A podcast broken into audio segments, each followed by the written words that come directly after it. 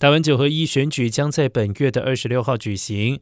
中国全国台气联三号发出声明呼吁台商积极返乡投票。不过面对航班少机票贵和户籍遭到移出等困境台商坦言今年要返乡投票特别的困难也建议政府尽快重启小三通让他们多一条回家的路。